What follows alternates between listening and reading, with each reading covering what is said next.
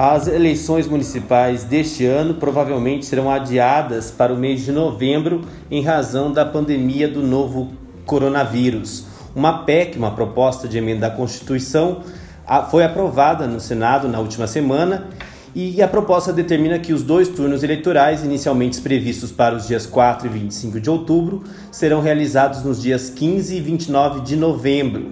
A medida, contudo, não estica os mandatos dos atuais prefeitos e vereadores.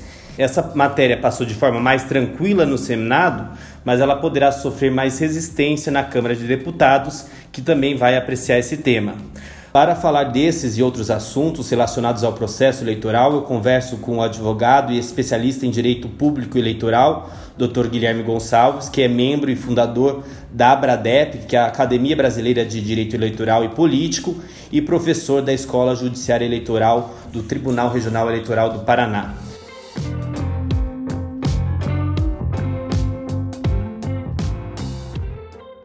Olá, doutor Guilherme, tudo bom? Boa tarde, né? Tudo bem. Esse texto proposto na PEC no Senado, com alteração, sem prorrogar os mandatos dos atuais prefeitos e vereadores, o senhor considera a melhor saída? Considero. É, é preciso, em primeiro lugar, destacar que, de fato, é necessário que o direito se adapte à vida. Não há como se realizar as eleições no que seria o desejável, no como a Constituição originalmente a preconiza, por conta da crise sanitária. Eleição presume reunião de pessoas, presume debate e, sobretudo, presume o comparecimento às urnas, né, a votação. E, de fato, há muito risco em cidades e dentro do que vem se desenvolvendo a pandemia, que em outubro nós não estejamos, sobretudo no início de outubro, que nós possamos estar em vários estados, inclusive no Paraná, infelizmente, com um segundo pico ou no meio de um segundo pico e, portanto, não seria recomendável é, trabalhar com isso. Por conta dessa circunstância, é preciso esclarecer que quem liderou o processo de construção dessa emenda constitucional, a iniciativa originária, ocorreu com vários senadores, dentre os quais o próprio relator, o senador Everton Rocha, do PDT do Pará, mas quem dirigiu o processo e deu todas as informações para o Senado foi o Tribunal Superior Eleitoral, através do ministro Luiz Roberto Barroso, que a primeira atitude dele, a partir dessas PECs, a partir da constatação que nós teríamos provavelmente uma continuidade da pandemia ainda no mês de setembro, agosto, setembro e outubro, que são os meses essenciais para a eleição em data normal, ele primeiro se reuniu com todos os mais relevantes especialistas brasileiros de epidemiologia, infectologia, de que são que compreendem a ideia de saúde pública, sistema de saúde, colapsação e fez várias reuniões. Várias dessas reuniões foram presenciadas por servidores do TSE que são membros dessa Academia Brasileira de Direito Eleitoral e Político que eu faço parte. Dentro desse contexto, a própria academia formou quatro grupos para estudar as consequências da pandemia. Nós, inclusive, estamos para lançar, já foi lançado até, tá só para terminando, que com pandemia é difícil, nós fizemos até um livro, o trabalho ficou muito uhum. interessante. E eu fui justamente o relator do grupo relativo ao estudo sobre unificação e adiamento. E aí nós recomendamos duas coisas. Primeiro, unificação de modo algum. Primeiro, que a prorrogação é flagrantemente inconstitucional. Ah, já precedentes do Supremo Tribunal Federal desde a década de 50, compreendendo que no regime democrático prorrogar mandato com prazo certo é inconstitucional, viola a cláusula da temporalidade dos mandatos, não tem precedente. E, portanto, a unificação seria impossível e também concluímos que a unificação seria uma espécie de degradação. Nós julgaríamos a democracia brasileira para a terceira divisão, é, violando tudo o que acontece no mundo. Todos os países democráticos do mundo que podem ser assim considerados democracias desenvolvidas tem como uma das suas principais características a permanente mobilização para o voto. Uhum. É, não tem país do mundo onde você tem a eleição do representante local, que seria o equivalente a vereador, ao presidente da república, ou primeiro-ministro, tudo ao mesmo tempo. Nem os Estados Unidos, que tem um regime presidencialista, eles também não coincidem as eleições do que seria o equivalente ao prefeito ou aos governadores dos 50 estados, com a eleição presidencial. Tem governador que elege junto, tem governador que não. O debate do prefeito ficaria à margem, né? Como já acontece um pouco quando o governador numa eleição presidencial. Exatamente, mas pior que isso. No mesmo no Congresso dos Estados Unidos, lá eles têm as middle term elections. Um terço do Congresso é eleito a cada elege dois terços como presidente e um terço dois anos depois. São mandatos descoincidentes. Uhum. Então, descartamos a unificação e aí chegamos no adiamento. No adiamento nós fizemos um estudo do calendário eleitoral, da legislação eleitoral, e a academia recomendou duas datas, 15 de novembro e 6 de dezembro para o primeiro turno.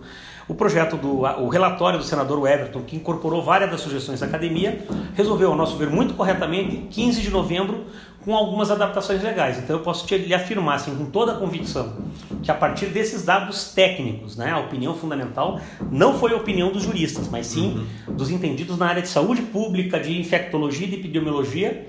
E a data de 15 de novembro é a mais adequada, porque ela compatibiliza assim com muita felicidade de um lado a necessidade sanitária, que é a mais importante de todas, mas com a manutenção da regularidade democrática, possibilitando que os novos prefeitos e vereadores tomem posse no início de janeiro de 2021. A Folha de Londrina conversou com alguns pré-candidatos aqui. Alguns são a favor dessa data em novembro, outros, como até o deputado estadual é, Tiago Amaral, que é, um, é um, um, propenso candidato aí também, um nome né, ventilado para as eleições municipais, ele, ele, ele, ele defende a ideia da unificação, que o senhor e a associação são contra mas há, há políticos contra é, também esse adiamento. A preocupação, por exemplo, do deputado Felipe Barros, que vai, diz que vai votar contra esse adiamento na Câmara, é que esse, esse adiamento em 40 dias pode atrapalhar o julgamento dos registros de candidatura, talvez o Tribunal Regional Eleitoral, os tribunais não teriam tempo hábil para julgar esses registros. Você acredita que poderá ter prejuízo nesse, senti prejuízo neste sentido? Olha, com todo respeito ao deputado Felipe Barros, de modo algum. De modo algum. Por quê? Porque a eleição tem uma estrutura lógica de calendário. E essa estrutura lógica de calendário, ela leva em conta alguns prazos que tem como é, marco definidor o dia da eleição. A diferença é que, a partir da Constituição de 88, há uma definição constitucional lá no artigo 29, se eu não me equivoco, que a eleição se faz no primeiro domingo de outubro e o segundo turno no, no, no último domingo de outubro, para dar o tempo de três semanas entre um e outro. E todo o calendário eleitoral é montado nessa lógica. Então, apenas postergando a eleição do dia 4 de outubro para o dia 15 de novembro, não vai ter nenhum tipo de problema relativo aos registros que não aqueles que nós temos normalmente. Ou seja, é, no atual contexto eleitoral, porque antes a, o registro era até 5 de julho, a campanha começava no dia 6 de julho. Com a reforma que foi dada em 2015, com a Lei 1365 de 2015, o que, que aconteceu? A campanha foi reduzida para 45 dias, algo que eu acho absolutamente inadequado, equivocado, e o registro tem como data máxima o dia 15 de agosto e os registros têm que estar definidos até né, o dia 20, é, sendo o, iniciando no dia 15 de agosto, os registros normalmente são julgados até o dia 25, 30 de setembro, né, no máximo, até porque os candidatos podem mudar, podem trocar candidato até 20 dias antes da eleição. A eleição sendo em 4 de outubro seria no dia 14 de setembro. O que essa modificação simplesmente vai jogar isso para frente. Então a Justiça Eleitoral ela tem todo o aparelhamento e do ponto de vista da eficácia, e falo isso como alguém que há 25 anos milita na Justiça Eleitoral, não tem nenhuma diferença para a Justiça Eleitoral entre começar a campanha no dia 15 de agosto ou começar a campanha no dia 1 de outubro. Né? A única modificação que vai ser necessária, e a emenda constitucional prevê essa alteração, é que numa eleição normal você tem 30 dias para apresentar as contas, o candidato no primeiro turno, portanto, até 4 de julho, uhum. 4 de outubro seria até 4 de novembro, o segundo turno até o final de novembro. E a Justiça Eleitoral julga essas contas antes da diplomação.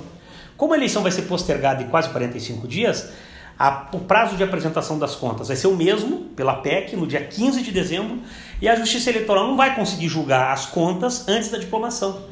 Mas o que as pessoas não sabem é que o julgamento das contas não é condição para a diplomação.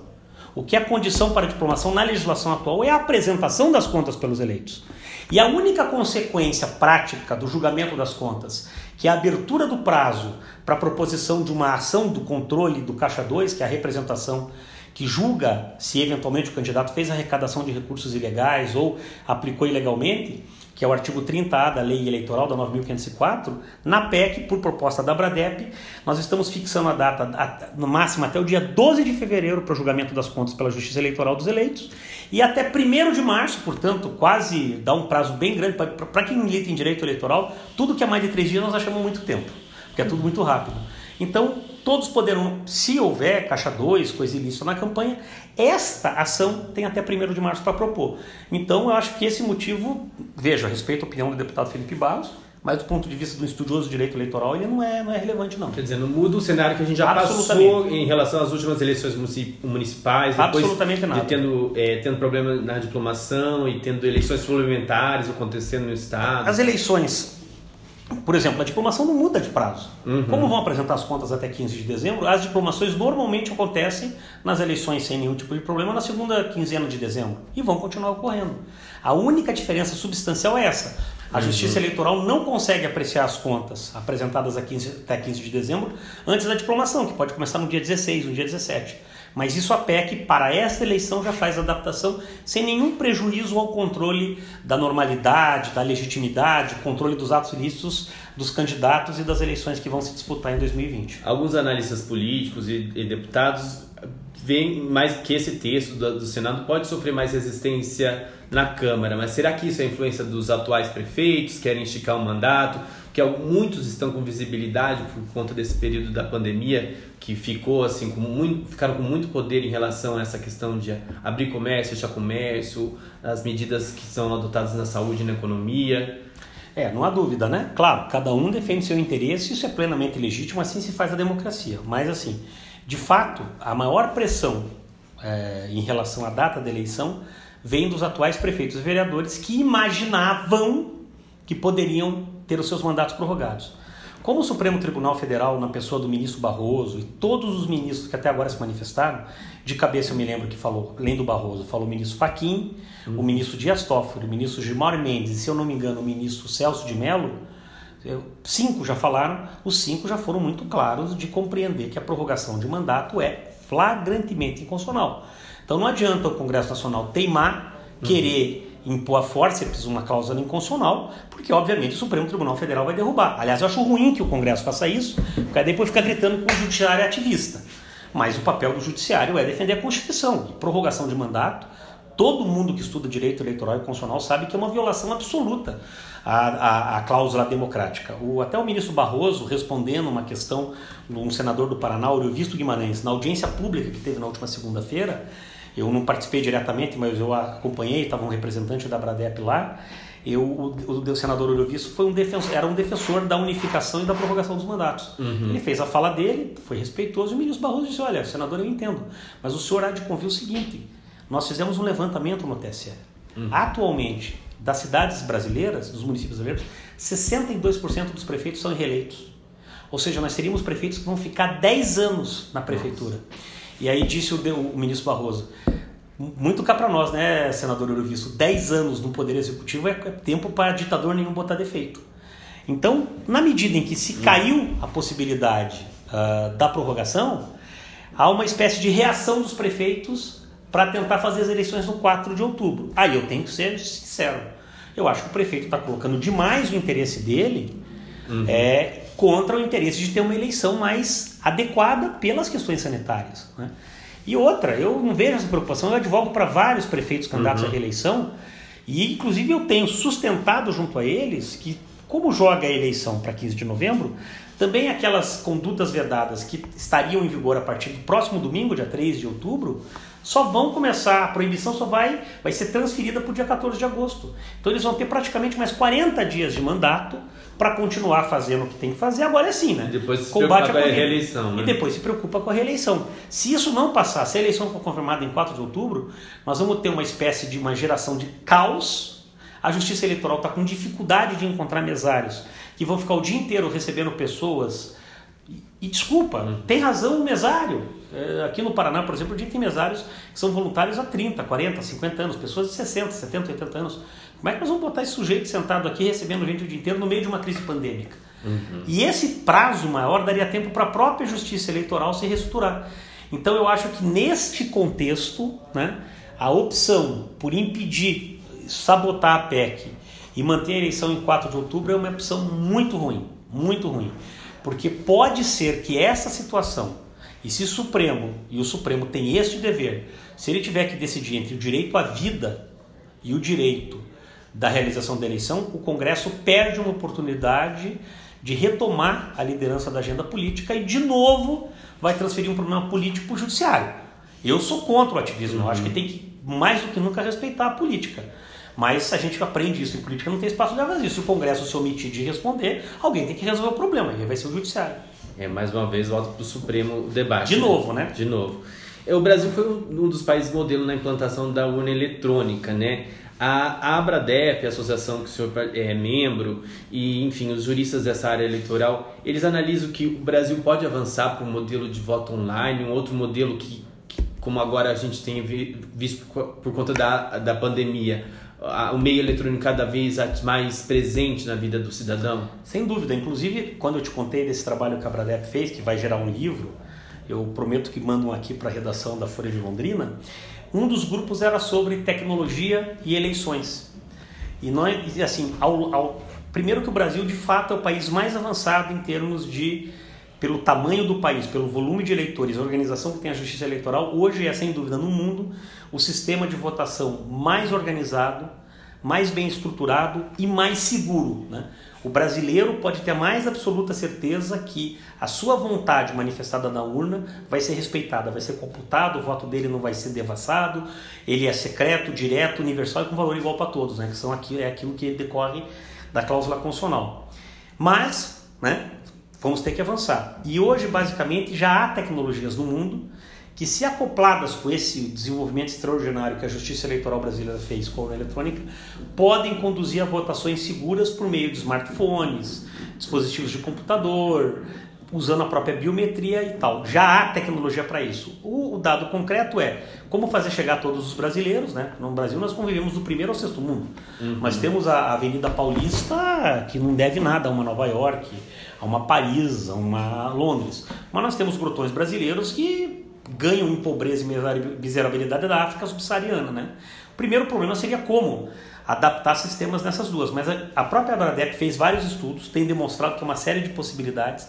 Mesmo para a eleição desse ano é possível, por exemplo, você georreferenciar os eleitores e dividir, pegar, abrir a urna, do, em vez de fazer só aquele horário das 8 às 5, fazer das 7 da manhã às 8 da noite, uhum. dividir os eleitores por categoria e faixa etária para evitar aglomeração.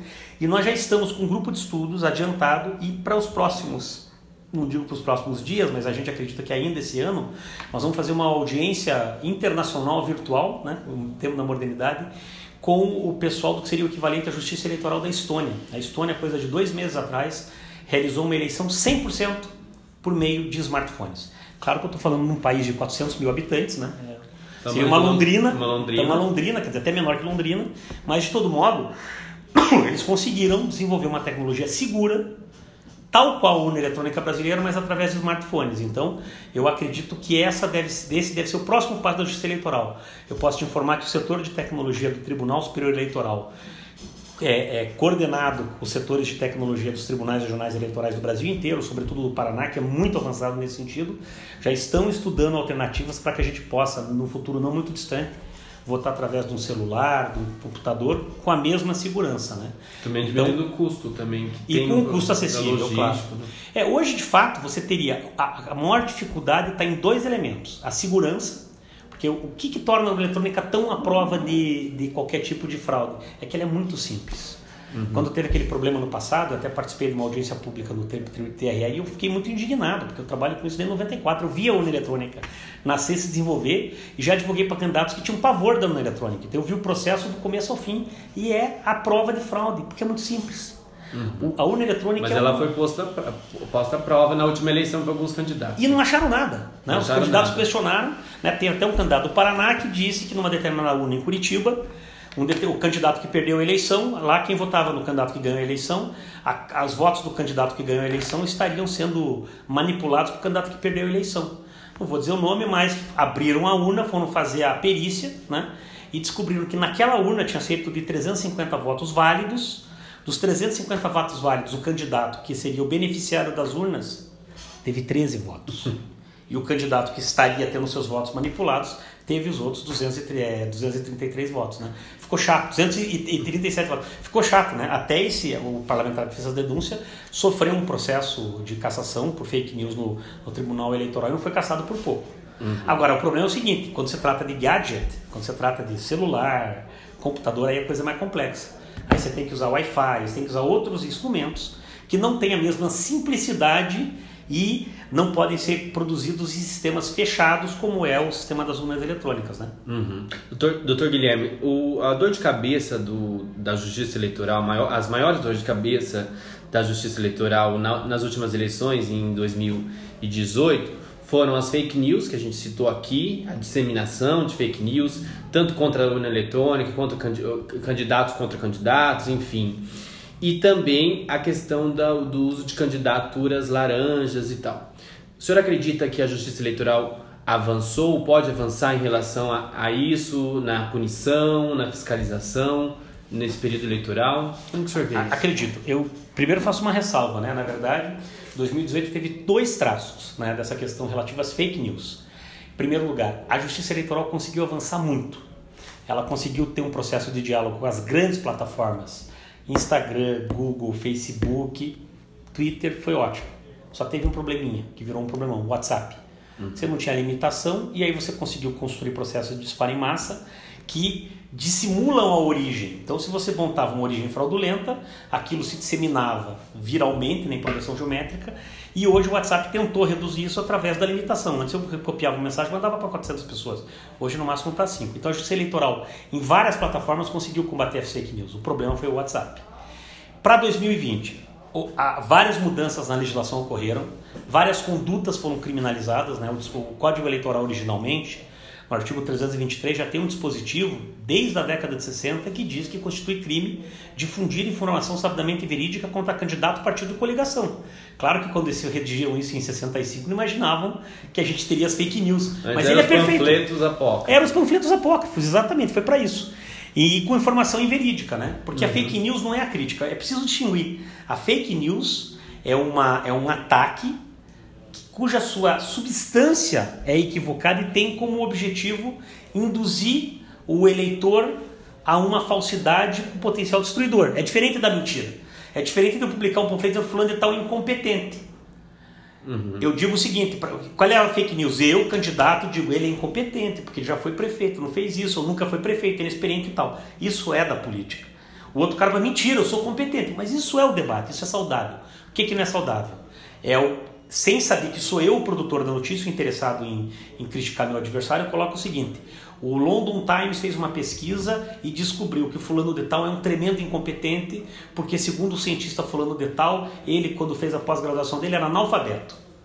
Ora, a diferença entre a crítica direta é que essa que eu emito contra o meu adversário, a pessoa sabe que sou eu, ela tem condição de avaliar. Essa segunda não, essa é fake news, porque ela vem disfarçada, com uma credibilidade diferenciada e tem como objetivo destruir outra pessoa. Neste ano, a legislação eleitoral tem todos os mecanismos necessários, na minha avaliação, para que isso se previna. O problema é um só: velocidade. Uhum. Porque uma fake news consegue produzir estrago em 10, 15, 20 minutos, pelo potencial de geração. O que é preciso alertar? Mais do que nunca, a justiça eleitoral está preparada para fazer a busca, o combate e a repressão aos produtores de fake news. Não é à toa que esse inquérito está em vigor, goste-se, critique-se, concorde-se, ele está provocando tanto medo em quem talvez tenha alguma coisa a ver com isso. Por quê? Porque hoje os instrumentos de investigação da Polícia Federal e, sobretudo, do Tribunal Superior Eleitoral, que tem vários convênios, porque a gente sabe disso, com as grandes plataformas, conseguem ir descobrir lá na ponta qual é o IP, né, a identificação uhum. do computador e conseguem fazer o que eles chamam de cadeia de retrocessão. Então, não, esse IP está com o cara tal, mas de onde foi produzido? Então eu acho que a justiça eleitoral nunca vai conseguir acabar com as fake news. Mas eu diria que o ano onde nós vamos ver mais produtor de fake news com problema vai ser 2020. Até porque vai ser uma campanha muito da internet. Uhum. Vai ter pouca propaganda de rua, né? Em relação à cota de gênero, o TSE definiu a parada. Registrou a candidata laranja, dança a chapa. Então eu, como eu sou, além de professor, eu sou mais advogado que professor, eu costumo dizer para meus clientes, não só por uma questão de convicção pessoal que eu tenho, uhum. mas levem a sério as cotas. Preparem as mulheres para serem candidatas. Porque o prejuízo é muito grande. E outra, vocês vão ter que, não é só 30% de vaga, hoje é 30% dos recursos do fundo partidário, do fundo especial de financiamento, é 30% do tempo de TV. Então, ao invés de ficar brigando contra o óbvio, ao invés de ficar tentando arrumar fraude, por que, não faz o certo?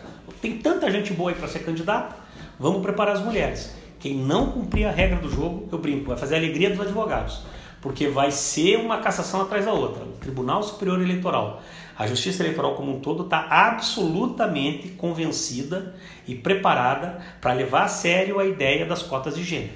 Quem uhum. ousar lançar candidata laranja, eu digo para vários clientes meus, doutor, nós não conseguimos, para lançar a chapa completa, eu preciso de cinco mulheres. Eu tenho três que querem ser candidato e duas que é justamente. Falei, tira justamente. Vamos lançar menos candidato homem e vamos fazer uma candidatura válida. Porque se uma dessas fraquejar ou alguém falar e alguém denunciar e provar, vai a chapa inteira pro, pro, pro vinagre. Então, e os partidos tiveram mais trabalho esse ano por conta do fim da, das coligações nas eleições não. proporcionais para vereadores. Então eles têm que ter dúvida. dentro mais do próprio partido essa, esse, esse número mínimo. Né? Exatamente, acabou a coligação proporcional, que era algo que os estudiosos de direito eleitoral pediam há muitos anos. Ou seja, você vê com bons olhos, então. Excelente, claro, demorou. Né? Não tinha sentido essas coligações em que o sujeito dominava um partido tinha lá uns, alguns Sublocávamos o partido. Sublocava o partido e entrava na janela do ônibus e a base dos partidos fortes fazendo voto pro, pro, pro bonitão lá se eleger. Isso viola uma das cláusulas essenciais do regime democrático, que é a representatividade partidária. Então você vê que coisa boa. Da eleição de 2018 para cá, nós tínhamos 35 partidos. Apenas 14 vão receber, estão, são, são considerados partidos validados. Né? E a tendência de toda e qualquer democracia moderna é, de fato, ter partidos representativos. E me desculpe, por mais pluralista que você possa ser, você não consegue ter 35 ideologias diferentes, né? Então, a tendência, se o Supremo não voltar atrás, já voltou em 2005, e a democracia brasileira pagou um preço caro por isso, na minha opinião é que nós vamos assistir um recrudescimento, um renascimento do partido como instituição efetivamente de representação da sociedade, como a gente tinha na década de 80 e foi perdendo né, ao longo dos vários governos que se seguiram desde então. Partido que quiser existir vai ter que funcionar como partido. É basicamente isso. Quando me perguntam o que é isso, vale simples. A legislação só quer que o partido funcione como partido, ponto. Partido para ser legenda de aluguel, partido para ficar sustentando o dirigente, partido para vender na hora da eleição, não tem mais como. Ou seja, ou é partido mesmo, ou vai ser outra coisa, vai ser um grupo de pressão, uma associação. Mas partido tem que seguir a regra do jogo e tem que ter representatividade. E, portanto, nada mais lógico do que lançar candidatos proporcionais sem coligação, para que se ateste, se verifique se aquele partido de fato ele consegue impressionar a cidadania a que vote nos seus candidatos. O senhor falou da importância da representatividade. Só para finalizar esse nosso bate-papo sobre eh, as eleições municipais, qual o conselho que o senhor dá para o eleitor que vai, vai, vai, vai passar por um processo, tanto os candidatos como os eleitores, uma eleição diferente, não vai ter aquele aperto de mão na feira, aquela, aquele contato pessoal, mas vai ser uma eleição diferente para todo mundo, Sem né? para não cair nesse papo de internet, como, como analisar melhor, qual é... Veja, eu sou um defensor, e às vezes eu falo isso choca algumas pessoas, num sistema como o brasileiro, que pelo menos desde o início, do meio da década de 90, nós temos um sistema eleitoral confiável, uma justiça eleitoral que funciona, que permite dizer que aquele que recebeu o voto foi eleito, que tem o mais rigoroso sistema de controle de legitimidade das eleições do mundo. Nenhum país democrático do mundo caça tanto candidato e caça tanto político eleito como o Brasil. Nenhum. Comparando isso quantitativa e proporcionalmente. Né? Nenhum país do mundo tem uma justiça eleitoral tão eficiente. Nenhum país do mundo tem tantas hipóteses de inelegibilidade como o Brasil. Com esse aparato institucional legal, feliz ou infelizmente, nós temos o governo que merecemos. Se está ruim, a culpa não é deles, é nossa. Nós os elegemos mal. O que, que eu recomendo? Muito cuidado e muita atenção. Está na hora, e acho que a população já percebeu isso. Né? Talvez 2018 tenha sido o grande marco porque as pessoas começaram a perceber, para um lado ou para o outro, que votar por rejeição dá problema. Tem que votar por convicção. E esse momento atual é o momento que me parece que a população tem que ficar atenta. Primeiro, no, a gente tem um, quem estuda teoria política sabe que tinha o, o sebastianismo, diz em Portugal, cadê? Será que Sebastião vai voltar? Acabou, não tem salvador da pátria. Não tem como. A democracia é um processo de cada dia. E para se prevenir, sobretudo, se é muito escandaloso, se é muito extraordinário e se é muito estranho, parece uma coisa errada e deve ser uma coisa errada. Então, cuidado com as fake news. Tem 500 fontes de checagem. Eu tenho grupos de WhatsApp de amigos, e eu tenho uns deles, até um, amigo meu lá, muito meu amigo, mas adora reproduzir uma fake news. Então, eu apelidei o nome dele, eu falei Fulano Fake News. Uhum. Hoje me mandaram uma, uma brincadeira, e esse é o alerta que eu faço para você se, é, se, se, se, como é que é, se proibirem, se a lei proibir as fake news, vai acabar com o horário eleitoral gratuito? Daí eu convido assim, não, vai acabar com a vida do fulano, porque ele não vai ter mais o que fazer da vida. Então, como vai ser uma eleição muito da informática, procure Sim. se informar, entendeu? Você tem 15 blogs em Londrina, olha os blogs de quem tem credibilidade, Folha de Londrina, gente conhecida. Aparece o blog do João, que você nunca viu, faz uma notícia absolutamente fora de propósito, pode saber que isso aí tem problema. E segundo, né, entender que ah, mais do que nunca, no momento que a gente vive, é preciso dar um voto coerente com a história de vida e com o projeto que essa pessoa representa. Já deu para entender que pessoa não resolve, que a gente tem que votar em proposta.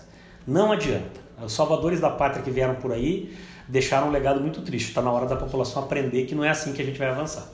Tá certo, conversei com o Dr. Guilherme Gonçalves, que é especialista em Direito Público Eleitoral, professor e também fundador da Academia Brasileira de Direito Eleitoral e membro da Adrabe, Adra, Abradep. Abradep. E eu faço questão de falar do Instituto Paranaense de Direito Eleitoral, que eu fui o primeiro presidente, o fundador, e que nós vamos fazer agora um congresso aí, que a Folha de Londrina vai ser convidada, que vai ser um marco. Primeiro, vai ser o sétimo Congresso Brasileiro de Direito Eleitoral e vai ser um congresso totalmente virtual, mas nós estamos querendo fazer ele maluco. Agora a eleição, então, programada para novembro. Vamos aguardar. 15 de novembro. Depois a gente volta a falar no período eleitoral. Obrigado. Estamos à disposição, Guilherme.